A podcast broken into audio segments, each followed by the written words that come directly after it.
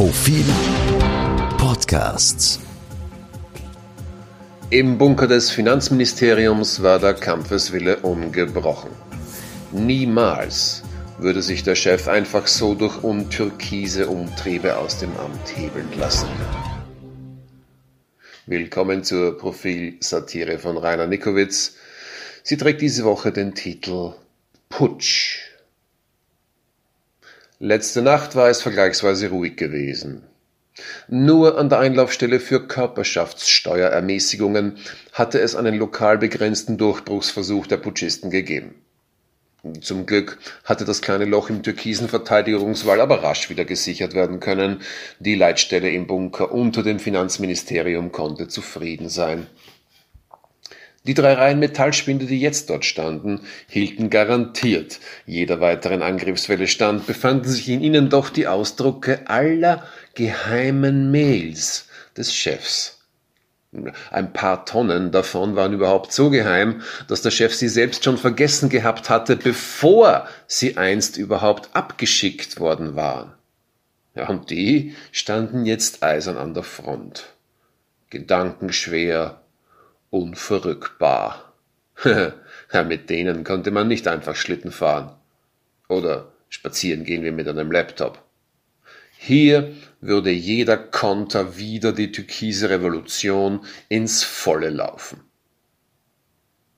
Der Schutzwall funktionierte in der Zwischenzeit überhaupt dermaßen perfekt, dass man im Kommandobunker ausgesprochen zufrieden war. Das halten wir noch Jahre durch, hatte der Minister erst kürzlich an die Zentrale im Bundeskanzleramt gerauchzeichnet. Äh, eine andere Form der Kommunikation war in einer dermaßen verlottert mit ihren politischen Verantwortungsträgern umspringenden Belagerungszeit ja leider nicht mehr möglich. Bedauerlicherweise war die Netzqualität durch den erzwungenen äh, Providerwechsel äh, mit der von früher nicht mehr zu vergleichen. Der Bunker half da auch nicht gerade. Die Mails. Dem Finanzminister stiegen beinahe Tränen der Rührung auf, als er am Morgen die nächtliche Kampfstelle inspizierte und all die Kästen voll mit seinen gebündelten Gedanken sah. Mit denen war ja damals alles so richtig losgegangen. Da hatte sich die vorher schon in höchstem Maße unbotmäßige Justiz endgültig die Maske von der hässlichen Fratze gerissen und ihre wahren Absichten, die ja mit einer Gerechtigkeit im modernen Sinn nie etwas zu tun gehabt hatten, sondern immer schon nur schlecht verhüllte Umsturzvorbereitungen gewesen waren, endgültig enttarnt. Sie hatte damit den Boden für den Putsch bereitet.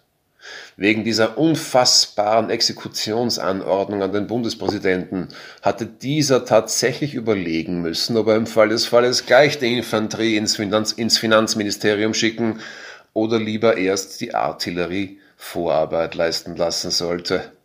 Ja, in welcher Verfassung war dieser Gerichtshof denn bitte? Wie hatte man den armen Mann in so eine unmögliche Situation bringen können? Der hatte ja damals ganz erledigt ausgesehen bei seiner Pressekonferenz.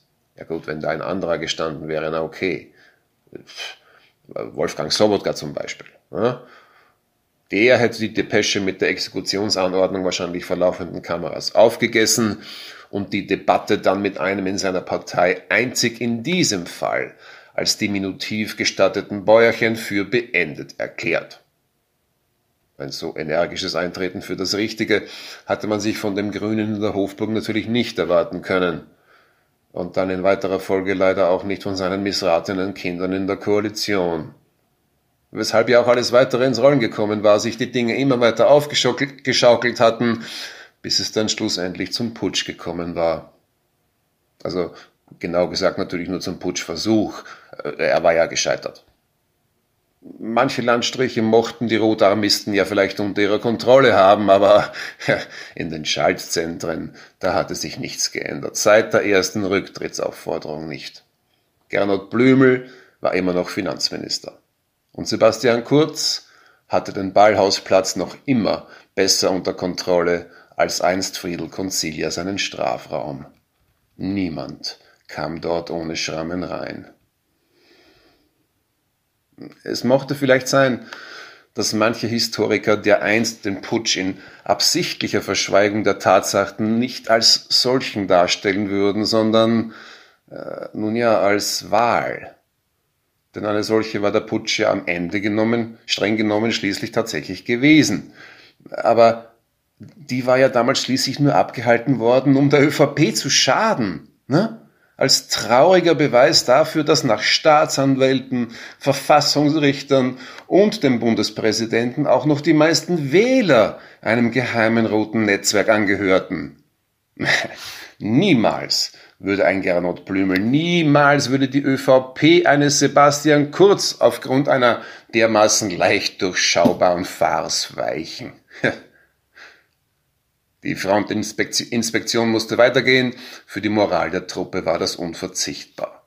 Der Finanzminister zog sich den Kinnriemen seines Stahlhelms fester, Robert Lichal, während die Tränen waagrecht aus den Augen geschossen, hätte er das sehen dürfen. Niemals würde Gernot weichen. Nicht vor Gerichten, nicht vor dem Bundesheer, nicht vor Wählern. Er war türkis. Er war größer als das.